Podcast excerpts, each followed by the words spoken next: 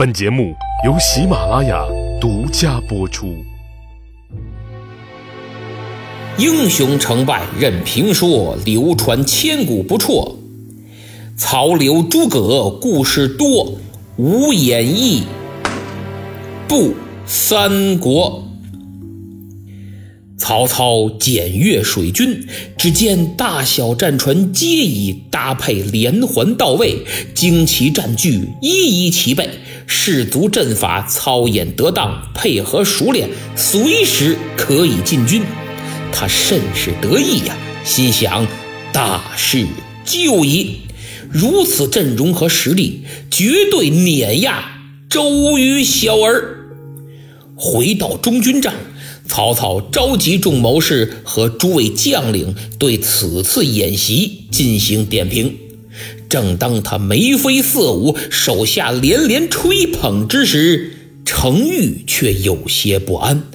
启禀丞相，咱们这战船都用铁索相连，固然平稳，但敌人若用火攻，如之奈何？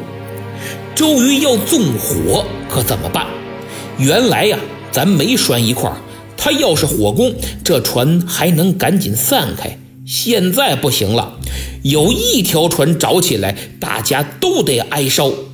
旁边的荀攸也说：“丞相啊，仲德所言极是。仲德是程昱的字，万一这火烧起来，那非同小可呀！我也颇为担心，还望丞相明察。”您好好考虑考虑吧。曹操看了看他俩呀，乐了，哈哈哈哈哈哈！仲德、公达，公达是荀攸的字。你们都很有谋略，但犯了同样的错误，那就是只有远虑，缺少近忧啊！你们想的太多太远了，眼前的问题却往往忽略。没搞明白，荀攸和程昱听懵了。呃，丞相，您何出此言呢？哎，来来来，我呀，今天就给你们说说，破解一下二位的忧虑。呵，家伙，曹操这派头大了，那真是一切尽在掌握呀。荀攸和程昱，你看看我，我看看你，嘿，那就听丞相给咱们指点指点吧。程先生，荀先生，这凡用火攻，必借风力。现在正值隆冬季节，只有西北风，哪儿来的东南风啊？咱们大营地处西北，而敌军则在南岸，如真。用火攻，这烧的岂不是他们自己？若换在春秋之际，不用二位先生提醒，我也会早做防备。现在如果周瑜敢用火攻，那简直就是搬起石头砸自己的脚。还没烧着咱们呢，他先着了。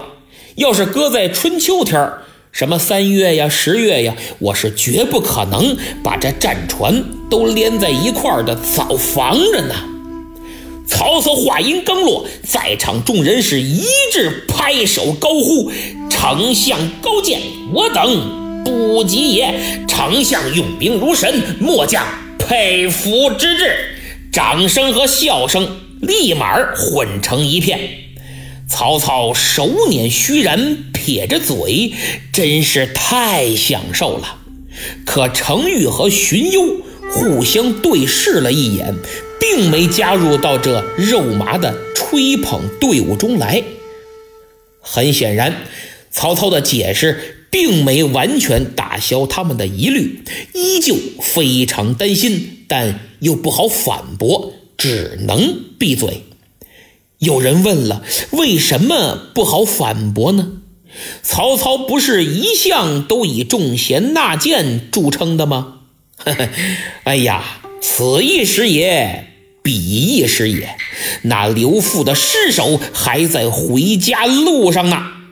写到这儿，我们会发现，罗贯中老先生通过问答的表现形式，把曹操的真实想法很好的呈现了出来，更是解答了之前我们提到的对曹操在赤壁大战中智商明显下降而感到困惑的部分原因。注意啊，只是部分原因，并不完全，或者说说服力还不够强。如果您记性好的话，会发现这个问题是前文书我给自己挖的一个坑儿，也说过要好好解答。那么现在我就准备把这个坑填上。《三国演义》这部经典毕竟家喻户晓，赤壁大战的结局又尽人皆知，更不可能制造什么悬念或者反转之类的。所以我只能介绍一下自己读书的感受，纯属一家之言，欢迎补充。同时，为了不影响故事的完整性，我尽可能简单明了。不知大家发现没有，从鲁肃过江开始，《三国演义》基本都是站在江东的角度上来写的，而现在。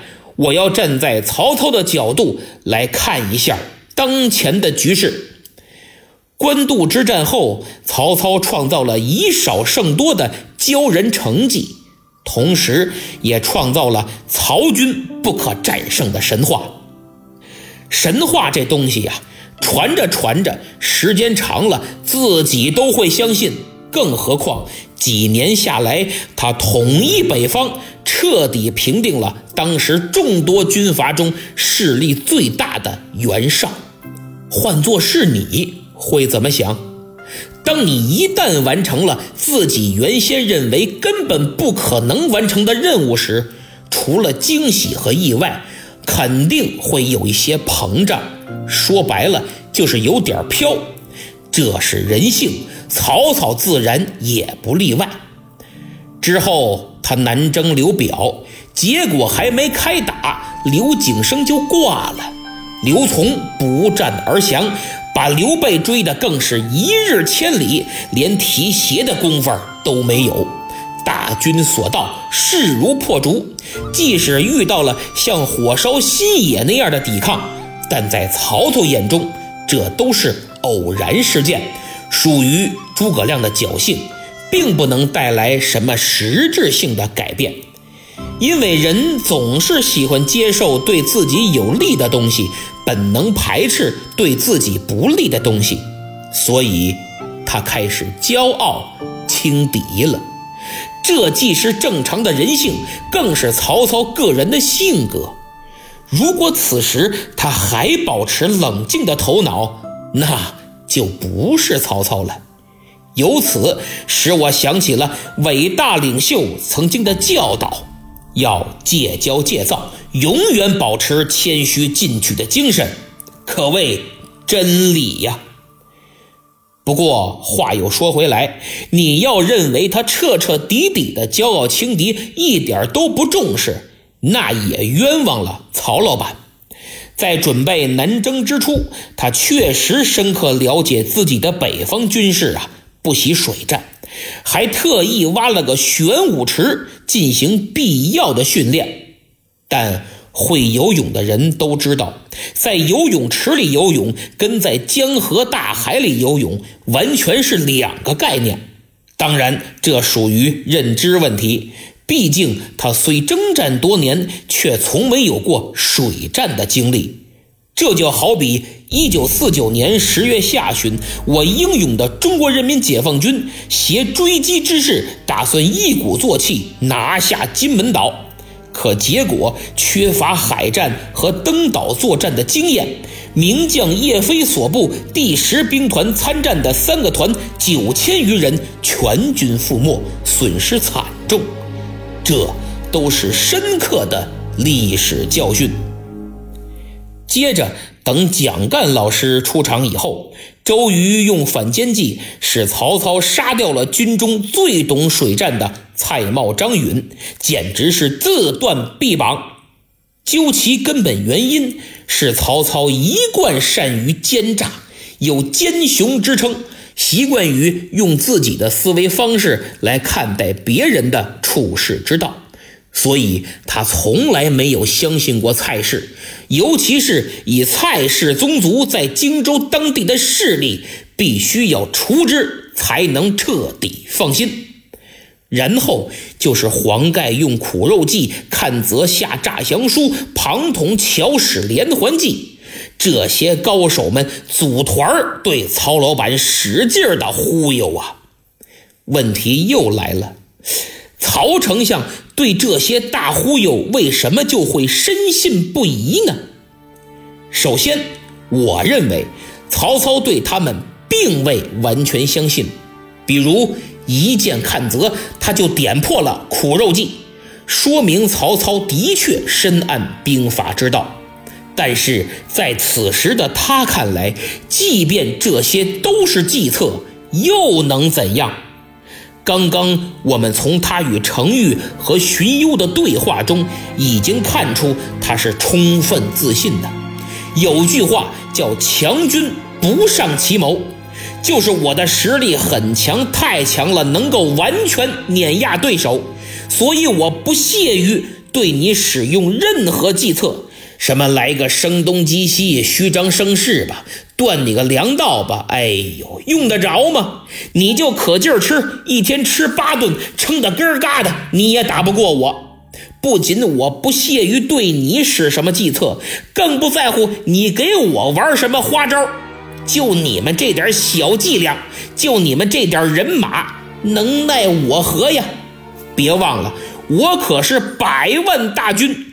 就这么直直的走过去，毫无悬念，绝对把你踏平了。这是其一。那么其二，曹操认为黄盖也好看泽也罢，还有庞统，就算他们玩的是计策，也都是孤立的。这也是他建立自信的前提和基础。而令他万万没想到的是，周瑜对他施展的攻势。恰恰是一套凌厉的组合拳，更何况诸葛亮还打配合，出其不意的给他来了个扫堂腿，所以这些因素都超乎了他的考虑范畴。至于黄盖、阚泽等人觉得自己在给曹操演戏，嗨，他们又何尝知道曹操是不是也在给他们演戏呢？人人都在演戏，而人人又都在戏中，这就是狗日的人生。第三，自从南下以来，也包括之前的平定北方，曹操已经习惯了接受敌人的投降，特别是荆州的不战而降，更加助长了他的这种心态。所以，黄盖、阚泽、庞统等人的表演，对曹操来说就如同薛定谔的猫，在未能完全分辨是否有诈，且即使有诈又不能造成实质性伤害的情况下，曹操本着代价最小的原则做出了选择，这是个艰难的选择。也是个无奈且一厢情愿又有恃无恐的矛盾选择。他心想：当年在最困难的时候，我选择了相信许攸，后来的事实证明我赌对了。而现在，江东的能人贤士面对大兵压境，一片纳降之声，这也是事实。我拥雄兵百万，良将千员，刘备、孙权加在一起才多少人？天时地利人和我都占了，等于手里拿着俩王四个二。嘿嘿，你说我怎么可能输呢？所以在曹操眼里，江山一统，建立属于自己的王图霸业。就在眼前，黄盖、看泽、庞统之辈前来归降，也都是明智之举。由此，上述种种因素就促成了曹操骄狂的心态。这也很好的解释了，在面对哪怕是非常器重的刘父与他探讨诗歌文学之时，为何选择了如此粗暴的态度，将他一硕刺死。垂暮之年的曹操犯了统治者典型的老毛病，那就是霸主暮年，脾气骄横。忠言逆耳，往往倒行逆施。从齐桓公到朱元璋，现在的曹丞相，日后的魏武帝也不能例外。此时的他已然膨胀，而无数的历史事实告诉我们，膨胀是绝对要付出惨痛代价的，无一幸免。说完了曹丞相。我们再来看看此时他身边的谋士们。赤壁大战从头到尾，他手下只有三个谋士说话，一个是程昱，一个是荀攸，还有一个就是蒋老师。荀彧此时在许昌看家，被称为毒士的贾诩也没露面，在哪儿不知道。自收了荆州之后，就再没出过场，很可能是没有随军而来。我想应该是在后方做一些行政工作吧。毕竟荆州那么大的地方，是非常需要人才来管理的。除了荀彧和贾诩，还有刘烨。刘烨自始至终也不见踪影，郭嘉已经去世。换句话说，除了荀攸、程昱，他身边可能更多的是类似蒋老师这种所谓的江左名士了。哦，对了，还有个徐庶，只可惜这位仁兄不仅连句话都不说，更是一分钟都不想在这儿待呀。纵观这帮人，从话语权到智商都不在线。对手又偏偏是诸葛亮加周瑜这种无敌组合，挖坑下套，防不胜防。你让曹老板怎么办呀？以上是战术层面的分析，那么下期我们将从战略方面再做进一步的分析。